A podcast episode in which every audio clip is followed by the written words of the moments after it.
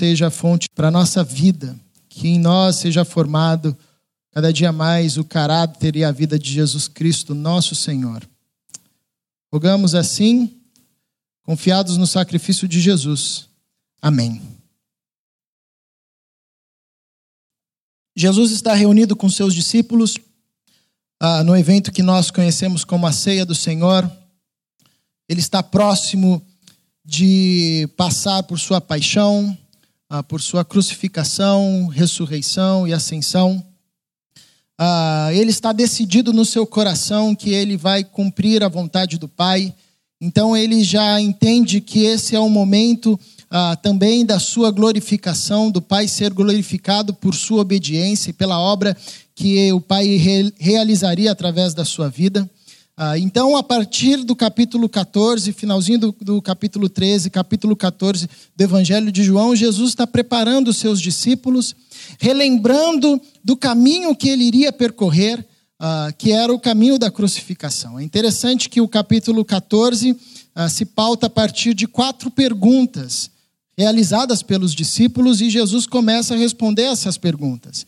E, ao mesmo tempo, começa a relembrar os seus discípulos a respeito da sua missão, a respeito daquilo que estava prestes a acontecer. Primeira pergunta é a pergunta do Pedro, ah, que diz: Mestre, onde é que o senhor está indo que eu vou com o senhor? E aí Jesus diz: Pedro, onde eu vou, você não pode ir agora, mas chegará o seu tempo. Ah, falando a respeito da crucificação, ah, do momento da morte que ele passaria e que somente depois os seus discípulos experimentariam ah, um sofrimento parecido, né? É, de certa forma, ele está avisando a Pedro ah, que também ele iria padecer por amor a Deus ah, de forma parecida com que Cristo, com que o próprio Cristo padeceu. E a segunda pergunta é essa pergunta de Tomé, porque aí no capítulo 14 Jesus começa a tranquilizar os seus discípulos, falando para eles não se desesperarem, porque ah, era dessa forma que ele precisava cumprir a vontade do Pai, mas que ele venceria a morte, que ele iria para junto de Deus, ele iria preparar ah, o lugar para receber os seus discípulos junto ao Pai, e ele voltaria para receber os seus discípulos, então eles não precisavam se preocupar, porque eles sabiam para onde ele estava indo e sabiam qual era o caminho. E aí Tomé era daqueles discípulos assim que não deixavam uma dúvida passar, né? Todos os outros discípulos assim ficavam com aquela cara de paisagem de quem entendeu o que Jesus falou, mas não tinha entendido, sabe? Ficou assim, ah, -huh. mas Tomé era o cara que quando tinha dúvida perguntava. Ele disse: Mas Jesus, é, a gente não sabe para onde você está indo. Como é que a gente pode saber o caminho? A gente não sabe ah, para que lugar que você está indo. E a lógica de Tomé é simples. Se você falar para a gente o local que você está indo, a gente sabe o caminho, porque aqui em Jerusalém funciona assim. Se o sujeito quer ir para uma região, ele fala, eu estou indo para lá, a gente já sabe qual a rota que ele vai fazer. Se ele está dizendo, eu estou indo para o norte, a gente sabe qual o caminho que ele vai trilhar. O senhor está falando que vai para algum lugar, ah, mas não está falando para qual lugar o senhor vai, e a gente não sabe então qual o caminho que o senhor está falando. E aí Jesus traz essa resposta maravilhosa que nos é um, uh, um pilar da nossa fé, da identidade do Cristo, né, que nos ajuda a responder quem é o Cristo. E ele diz para Tomé uh, e para os seus discípulos: Eu sou o caminho e a verdade e a vida, ninguém vem ao Pai senão por mim. De cara, esse texto traz algumas questões interessantes. E a primeira dela é que nesse texto Jesus responde um anseio da humanidade e um anseio do ser humano. E, a, e qual é esse anseio? É como que a gente faz para chegar ao Pai? Como que a gente faz para chegar a Deus? É possível? Existe um Deus? E se existe, como é que a gente chega até Ele? Então, aqui nesse texto, de cara, Jesus já responde essa pergunta e essa questão humana. Ele diz: existe um Pai, existe um Deus, e é possível você chegar a ele. Existe um caminho. Toda a humanidade faz essa pergunta. Todo ser humano faz essa pergunta. Todo ser humano se movimenta em busca de algo ah, que está para além de si. A construção da humanidade, a nossa história, a, aponta sempre um homem inquieto, que está sempre olhando para frente, que está sempre avançando, que está sempre desejando achar algo, encontrar algo que sacie a sua fome. nós sabemos que isso tem a ver com Deus, que isso é o peso da eternidade que foi colocado no coração do homem. Ah, e essa, ah, esse anseio vem a partir dessa pergunta: existe um Deus? Existe um Pai? Se existe, é possível chegar até Ele? Como é que a gente faz isso? Então, de cara, Jesus, nesse texto, já nos traz essa resposta. Existe um Pai, existe um Deus e existe um caminho. É possível se achegar, se achegar a Deus. Então, isso é interessante nesse texto. Outra coisa interessante ah, nessa resposta de Jesus é que Jesus ele mostra um caminho vivo. A gente tem que sempre lembrar que essa afirmação de Jesus é resposta a uma pergunta. E a pergunta é: qual é o caminho? E Jesus responde Tomé e os seus discípulos mostrando e revelando um caminho que é vivo. Ele diz: Eu sou o caminho. Eu, Jesus Cristo, Filho de Deus, eu sou o caminho. Então, diferente de todos os outros caminhos, Jesus está apresentando um caminho que é vivo. Geralmente, quando alguém nos pergunta ah, qual é o caminho para tal lugar, a gente aponta um caminho, a gente aponta para algum lugar.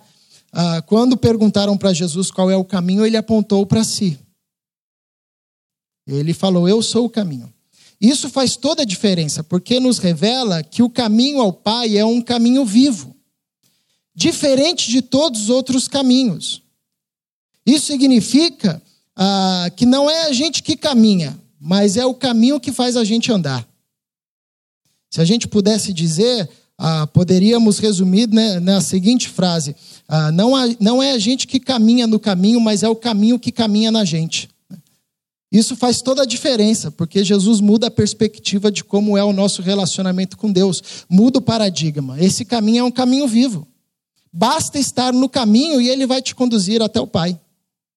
Porque não é você que, que anda o caminho, é o caminho que te faz andar. Então é interessante esse, essa, esse paradigma que Jesus propõe para os seus discípulos ao apontar um caminho vivo, não um caminho estático, não um caminho morto, mas um caminho que é vivo. Então isso significa que é o caminho que movimenta a gente, que é o caminho que faz a gente andar, que é o caminho que nos leva até Cristo, ah, que basta estarmos no caminho e Ele nos conduzirá até o Pai, e o caminho é Cristo Jesus, então é Ele que nos conduz. E ir até o Pai é estar em Cristo, porque a única forma de chegar ao Pai é através do Cristo, é Ele quem nos conduz. Agora, essa afirmação ela é muito bonita, mas ela é escandalosa. Sobretudo em uma época hipersensível em uma época frágil. Ela não é uma frase bem-vinda se nós analisarmos ela profundamente e a tomarmos ah, na sua profundidade. Por quê? Por que, que ela é uma frase escandalosa, um conceito escandaloso ah, numa sociedade hipersensível? Eu destaco pelo menos três possíveis respostas, porque eu sou presteriano, então fico sempre nos três pontos. Primeiro, porque ela trabalha com valor absoluto. Jesus começa dizendo: Eu sou. Ele não propõe uma dúvida. Eu sou? Ou uma suposição. Eu, eu posso ser, eu posso vir a ser. Ele trabalha com valor absoluto. Eu sou e ponto. Não tem conversa. Eu sou. Então ele traz um conceito absoluto. Nós sabemos que nós vivemos em uma época que, desde o início do iluminismo, tenta trabalhar a partir da perspectiva do relativismo, ah, desconstruindo todos os absolutos, desconstruindo todos os conceitos de autoridade. Ah, um período onde o conceito de Deus morreu, por exemplo, ah, na filosofia de Nietzsche. Ah, uma sociedade eh, que toma a verdade por mentira, uma, uma sociedade que toma o sólido por líquido. Nós vivemos em uma época relativa. Agora, isso não era uma prerrogativa, isso não é uma prerrogativa apenas do nosso contexto. Na época de Jesus, a filosofia já discutia sobre essa questão. Se a vida se concentrava nos aspectos objetivos e concretos ou se a vida se concentrava nos, nos aspectos subjetivos e líquidos.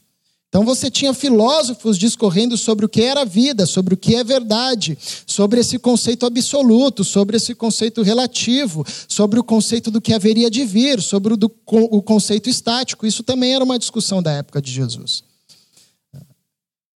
De tal forma que essa fala de Jesus tem um peso na sua época, na sua época porque ele estabelece um marco absoluto. Eu sou. Então ele responde à dúvida de Tomé com uma certeza, com uma verdade, com um conceito absoluto. Isso significa que existe então um conceito absoluto na fé cristã, que a fé, que a fé cristã trabalha com uma verdade absoluta, com um pilar, com um ponto central. E isso nessa fala de Jesus se baseia nessa expressão eu sou. E esse é um dos objetivos do Evangelho de João. Ah, o Evangelho de João tem por objetivo, dentre tantos, um dos objetivos é mostrar como Jesus é a plenitude de todas as coisas e nele se encontra a plenitude de todas as coisas. Por isso que para João, João descreve Jesus como sendo ele é o verbo, ele é a água da vida, ele é o pão da vida, ele é a luz, ele é o caminho, ele é a verdade, ele é a vida, ele é o filho de Deus, sempre trabalhando com conceitos absolutos, sempre trabalhando com questões essenciais, apontando para Jesus Cristo como centro de todas as coisas. Então, esse texto nos é escandaloso nos dias de hoje, sobretudo em sociedades altamente relativistas, ah, porque traz uma perspectiva absoluta. A nossa fé trabalha com conceito absoluto, a nossa fé trabalha com uma verdade absoluta, a nossa fé trabalha com um conceito de caminho, com um conceito de vida, com um conceito de verdade bem definido e bem explicado e centrado na vida de Cristo Jesus. E quando Jesus diz eu sou, e põe um, um marco, um, define um marco absoluto, ao mesmo tempo ele está colocando uma referência. E contestando tudo que houve na história, que dizia ser o caminho, a verdade e a vida.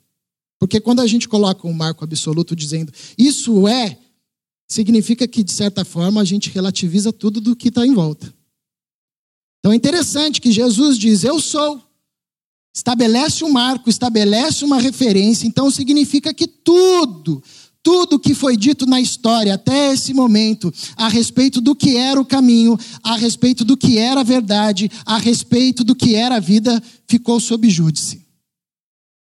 Se não é o Cristo, então não era. Se não era o Cristo, então não era o caminho, então não era a verdade, então não era a vida por mais que se parecesse.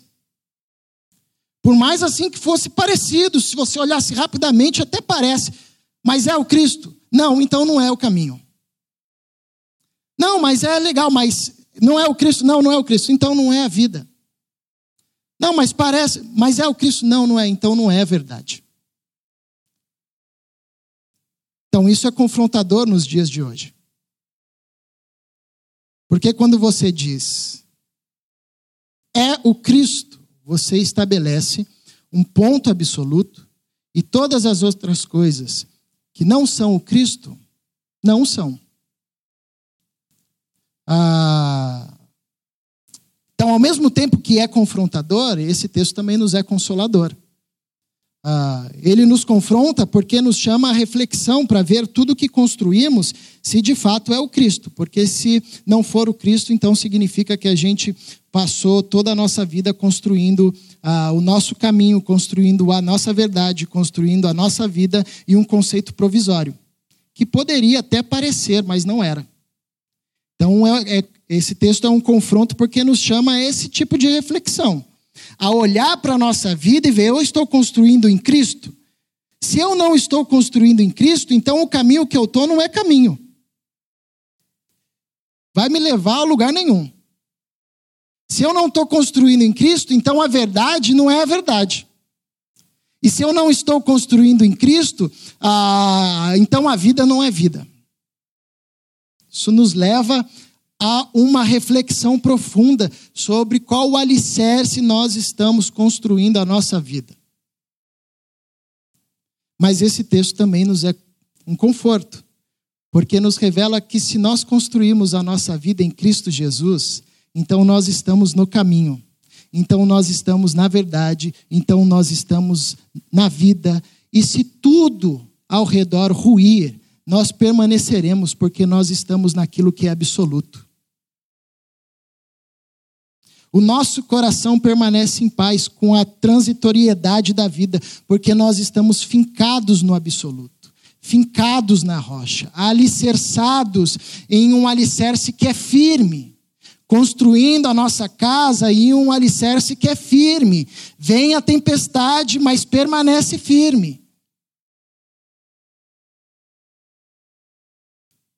Então, esse texto, de certa forma, essa afirmação de Jesus, gera escândalo numa sociedade hipersensível porque trabalha com o conceito de absoluto. Ele diz eu sou e ponto. Se não é Cristo, meu amigo, pode ter, pode, pode ter sido uma caminhada muito legal, mas não foi uma caminhada no caminho. Se não é Cristo, meu, pode ter sido uma verdade assim esclarecedora, mas não é verdade. Se não é Cristo, pode ter sido assim uma vida incrível, mas não é vida. Porque Jesus disse: Eu sou. Fora de mim não tem caminho, não tem verdade, não tem vida. Esse texto também é escandaloso para uma sociedade hipersensível, porque trata de coisas essenciais ao ser humano. Caminho, verdade e vida são questões essenciais da humanidade. Caminho porque nós ah, temos consciência de que partimos de um ponto que nós chamamos de nascimento e estamos indo para um outro ponto que cada um chama do nome que quiser, mas a gente sabe que a gente está indo para um lugar. Morte, vida, céu, inferno, enfim, cada cultura vai dar um nome para esse, esse, esse ponto de partida e para esse destino. Mas uma coisa que nos é clara é que a gente está num caminho, que a gente está trilhando um caminho. Então a história da humanidade é uma história construída num caminho, seja lá o nome que a gente dá para isso. Mas é natural ao ser humano, é uma coisa ah, que faz parte da existência. Verdade tem a ver com conhecimento e com tudo que a gente apreende na vida, que a gente busca saber a verdade sobre o universo, a verdade sobre quem somos, a verdade sobre, é, sobre o que construímos a nossa vida, sobre como vivemos, sobre as dinâmicas da existência. A gente parte de um pressuposto de que nós estamos construindo a nossa vida na verdade, seja ela qual for. Se a gente perde a noção de verdade, a gente perde o sentido da existência. Então, todas as filosofias, ideologias, ah, tentativas de explicar o mundo se colocam como propostas de verdade sobre, a, sobre eh, respeito, eh, sobre determinada questão da vida, ah, da existência humana. E a gente vai construindo a vida sobre aquilo, porque também nos é um pilar importante. O caminho, a verdade e a vida. Seja ela em qual instância for, no sentido biológico, que é o que nos dá possibilidade para trilhar essa caminhada, ah, seja no sentido da qualidade de vida, da vida como ela deve ser, ah, que é a busca de todo ser humano. Então, esse texto, essa afirmação de Jesus, traz questões essenciais à vida. E tudo isso está condensado na figura do Cristo. Ele é o caminho, ele é a verdade ele é a vida, e quando a gente tem um olhar panorâmico de João, quando, como eu acabei de falar, ele é o pão da vida, ele é a água da vida, ele é a luz, uh, ele é o verbo, ele é o filho de Deus, e essa expressão verbo, logos, ainda intensifica ainda mais esse sentido de que Cristo é a plenitude de todas as coisas e que tudo que nós precisamos aí tudo que nos é essencial à vida e necessário nós encontramos em Cristo. Está em Cristo e fora dele não tem o que nos é essencial. Logo, essa afirmação de Jesus destaca a centralidade de Cristo. E que só é possível encontrar aquilo que nos é essencial, seja o caminho, seja a verdade, seja a vida, quando nos encontramos com Cristo. Isso é um choque nos dias de hoje, que procura, por exemplo, colocar o homem como centro de todas as coisas. Colocar ah, sensações como centro de todas as coisas colocar questões materiais como centro de todas as coisas, a ciência como centro de todas as coisas. Jesus vem, estabelece um conceito absoluto: eu sou, fora de mim, tudo está tá sob suspeita. Ah, e além disso, ele diz que ele é a, a plenitude de tudo que nos é essencial. Então, o que é essencial à vida não está nos amores, por mais que isso seja importante, nos afetos, por mais que isso seja importante, não está no prazer, por mais que isso seja legal, não está na riqueza, por mais que isso seja bacana, não está no trabalho, não está no sucesso, não está na ciência. Tudo que nos é essencial está condensado em Jesus Cristo de Nazaré. Logo, se estamos nele, temos tudo o que nos é essencial e necessário. Mesmo que a partir da perspectiva humana não tenhamos nada.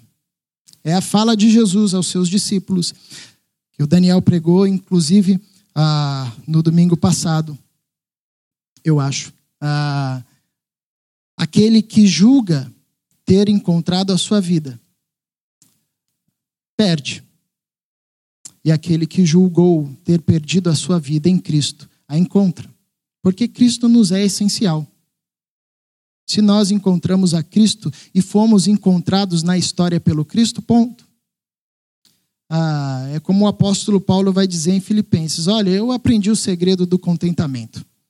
Posso ter muito, posso ter nada. Posso estar bem, posso estar mal. Na bonança ah, ou nas adversidades. Eu estou em Cristo, tudo posso naquele que me fortalece. Então, esse texto é escandaloso porque estabelece um conceito absoluto. Ele também é escandaloso ah, para uma sociedade frágil, uma sociedade hipersensível, porque nos revela ah, que a centralidade da vida está em Cristo Jesus. E esse texto também é escandaloso para uma sociedade hipersensível, porque revela uma exclusividade. Jesus termina a sua resposta a Tomé dizendo: Ninguém vem ao Pai senão por mim. Ponto, não tem outro caminho. Jesus diz que ele é um conceito, uma verdade absoluta, um caminho absoluto, uma vida absoluta, que ele é o centro de todas as coisas e tudo reside nele. A vida, o sentido da vida reside em Cristo. Uh, e que é possível chegar ao Pai, mas só tem um caminho que é Ele mesmo. Então é interessante que esse, essa fala de Jesus é bem cristocêntrica. Ele é o começo, o meio e o fim. Ninguém vem ao Pai senão por mim. Isso revela a exclusividade. Isso revela ah, que trilhar esse caminho é trilhar esse caminho na perspectiva da centralidade do Cristo, da dependência do Cristo que nos conduz ao Pai, porque não é pela nossa força, não, são, não é pelos nossos méritos, não é pelo que conquistamos, mas é por Cristo Jesus, único e exclusivamente, pela fé de que Ele é o caminho, Ele nos conduz, Ele é o Senhor sobre todas as coisas. É o reconhecimento do homem de que o caminho até o Pai não está nele, não está em mim, não está nas coisas que crio com as minhas mãos, mas está única e exclusivamente em Jesus Cristo, e sem Ele não tem outro caminho. Então, é uma fala que nos convida para esse relacionamento de exclusividade, para esse relacionamento de reconhecer o senhorio de Cristo sobre todas as coisas. É apenas Cristo. E ponto. Não é Cristo e mais alguma coisa. Não é Cristo e mais algum lugar. Não é Cristo e mais algumas ideias. Não é Cristo e mais algumas pessoas, é Cristo e ponto. Ele é quem conduz ao Pai, e ninguém vai ao Pai se não for por Ele. Ninguém vem ao Pai senão por mim. E mais para frente ele vai continuar dizendo que ele e o Pai são um. Quem está em Cristo está o Pai, quem vê o Cristo vê a face do Deus Pai. Então esse texto ele é confrontador. Em uma sociedade frágil, em uma sociedade que busca construir ah, o seu mundo a partir ah, de valores centrais que não o Cristo, esse texto é confrontador. Porque Jesus diz: Eu sou, ponto. Isso é uma verdade absoluta. Ele diz: Eu sou o caminho, eu sou a verdade, eu sou a vida. Ou seja, ele nos é tudo que é essencial. Se nós não estamos em Cristo, não importa se a gente viveu 10, 15, 60, 100 anos, tudo que construímos no tempo em que vivemos, nós construímos em um falso caminho, em uma falsa verdade, em uma falsa vida. Por mais que tenha sido legal, por mais que tenha sido bom, por mais que tenha sido bacana, foi construída em um alicerce falso. Ou a gente constrói a nossa vida em Cristo Jesus, que é o caminho, a verdade e a vida, ou a gente está perdendo tempo na existência. E ele ah, nos aponta, nos confronta para uma perspectiva da exclusividade do Cristo, da centralidade do Cristo. Ninguém vem ao Pai senão por mim. Cristo é o único caminho. Não há outra rota, não há outra alternativa. Ou nós somos alcançados por esse caminho e por esse caminho caminhamos, ou senão a gente está perdendo tempo na existência. Mas esse texto também nos é consolador, porque nos revela que se nós fomos alcançados, impactados por essa verdade, como os discípulos deixaram-se ser impactados por essa verdade, isso nos revela que tudo ao nosso redor, que é transitório e provisório, pode ruir e desabar, mas nós permaneceremos em paz, porque a nossa vida está alicerçada naquele que é o caminho, naquele que é a verdade, naquele que é a vida, naquele que é a água da vida, naquele que é a luz no mundo, naquele que é o Logos, o Verbo de Deus, naquele que é o Filho de Deus. Isso me faz lembrar ah, um teatro que eu vi há muito tempo, que contava a história de um senhor muito rico, ah, que tinha um único filho, e era o filho do seu amor, porque era o único filho, filho que ele amava. Ah, e esse senhor tinha um segundo amor na sua vida, que era a sua coleção de quadros. Ele, ele tinha todos os quadros mais importantes da história ah, ali na sua sala. Então, todos os dias nessa, nesse teatro que vi, todos os dias esse senhor se sentava na poltrona e ficava contemplando as suas obras de artes, ah, e o seu filho ficava junto com ele, e o seu filho foi crescendo e foi admirando, ah, e aprendeu a gostar também de obra de arte, e também se tornou um apaixonado igual o pai. Só que quando ele se tornou jovem, todos os jovens daquela região foram levados e chamados para a guerra, inclusive o filho desse senhor foi levado e convocado para a guerra. Ele ficou muito triste, obviamente, mas nutriu toda a esperança no coração que veria o seu filho novamente, que a guerra ia acabar rápido, e ele ficou aguardando, ficou aguardando, ficou aguardando. Meses depois, ele recebe a notícia de que a guerra havia acabado, ele vai ah, tentar encontrar o seu filho, e ao longe ele vê um vulto voltando que parecia ser o do seu filho. Quando ele vai se aproximando perto, com o coração cheio de alegria, ele percebe que, na verdade, era o filho de um funcionário da sua casa, que tinha crescido na casa dele, brincado com seu filho, mas não era o seu filho. E aquele, aquele funcionário dele, né, filho do funcionário, entrega a triste notícia que o filho dele tinha falecido na guerra, não tinha sobrevivido à guerra. O pai fica totalmente desolado, mas aquele ah, jovem, filho de um funcionário daquele rico senhor, ele no último gesto, tenta, de alguma forma, confortar o seu pai, esse senhor, e entrega para ele um quadro, um desenho, que esse jovem tinha feito na guerra. E ele fala ao seu senhor: Olha, eu cresci aqui, meu pai trabalha para o senhor, ah, e eu cresci vendo seus quadros, e eu me tornei um apaixonado por obra de arte também comecei a desenhar. E na guerra, nos, nas horas vagas, ah, com as cinzas da guerra, eu peguei uma folha e desenhei um retrato do seu filho. E aí ele entrega para o Senhor um retrato do filho dele. Nossa, aquilo foi ah, um abraço eterno para aquele pai. Ele ficou tão feliz que ele mandou ah, os seus funcionários emoldurarem aquele quadro simples, né, feito da forma mais simples e tosca, numa moldura linda e colocar no centro da sala. Ele colocou no centro da sala, e em volta desse quadro simples estavam todos os outros quadros. Chiques, famosos, reconhecidos internacionalmente. E ele, toda tarde, continuava a sentar e a olhar aquela foto da imagem do seu filho. Passaram-se anos, anos, esse senhor morreu. Como ele não tinha nenhum herdeiro, ah, foram leiloar todos os seus bens. Chamaram os caras mais ricos da, da cidade para participar desse leilão. Todo mundo estava interessado, queria adquirir a, as obras de artes, né, ver o, que, o testamento para quem ele tinha deixado. Ah, e no meio do salão, um monte de gente importante, tinha um jardineiro da casa, que também queria participar do leilão. Ah, embora fosse um jardineiro, não tinha muito o que comprar.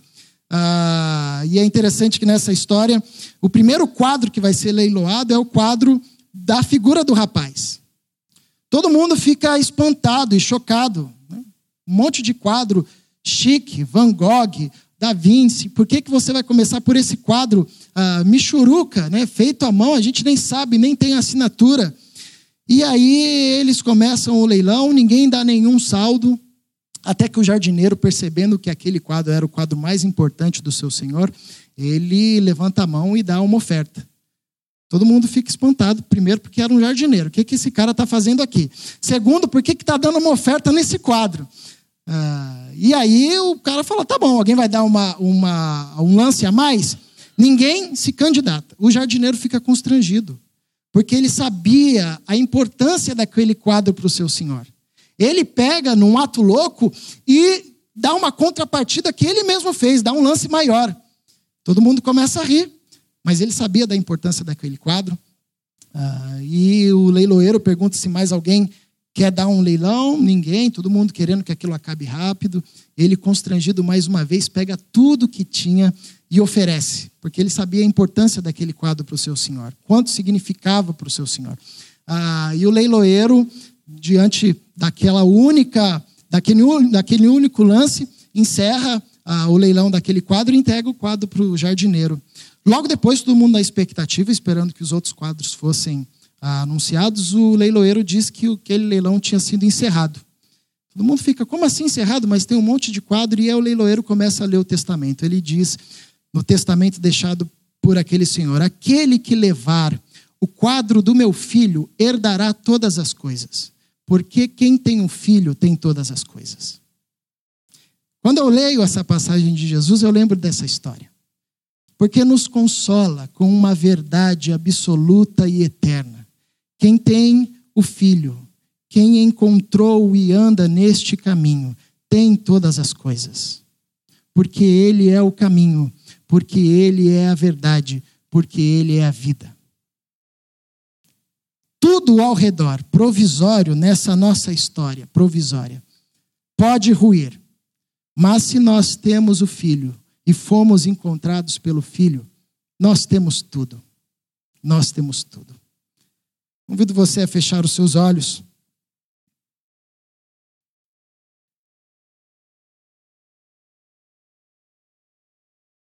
E a colocar-se diante de Deus em oração.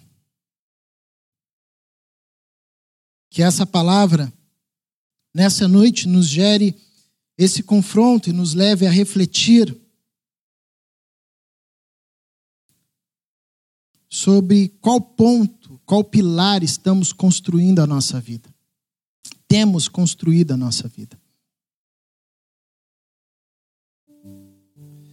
Se por acaso alguma área da nossa vida, ou talvez a nossa vida toda, não está sendo construída em Cristo. Que Deus nos conduza em arrependimento para esse encontro com o Filho, porque quem tem o Filho tem todas as coisas. Que esse texto também nos sirva de consolo. E mesmo que ao nosso redor muitas coisas estejam ruindo,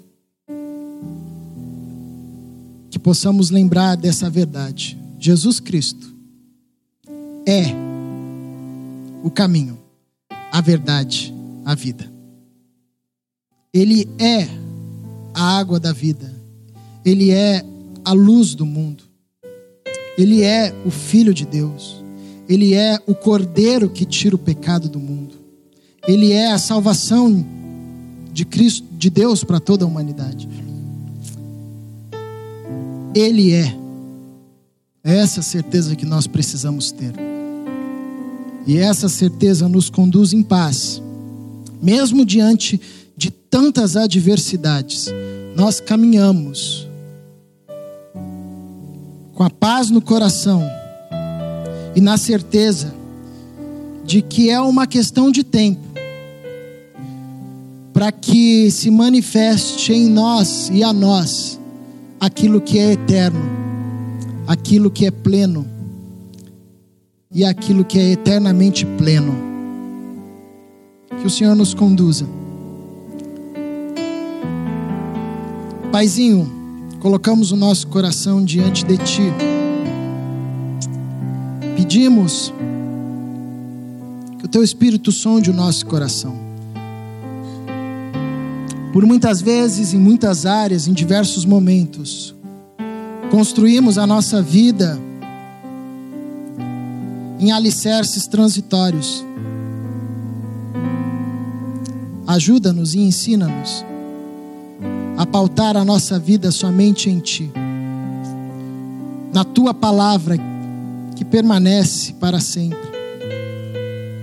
Que possamos ouvi-lo praticar os teus ensinamentos para sermos como o homem sensato que constrói a casa sobre um edifício sólido. Conforta-nos sempre, Pai, em dias e tempos de tempestades, com a eterna verdade de que o Senhor é, desde antes da fundação do mundo, de que tudo o que foi feito foi feito pelo Cristo e sem o Cristo, nada do que foi feito se fez. Que Ele é antes de todas as coisas e nele reside todas as coisas. E se estamos em Cristo, se estamos em Ti, temos tudo o que nos é essencial, temos tudo o que nos é necessário para essa vida e para a vida vindoura. Conduza-nos por essa graça por Sua graça nessa verdade. Em Cristo Jesus é que nós oramos e agradecemos. Amém.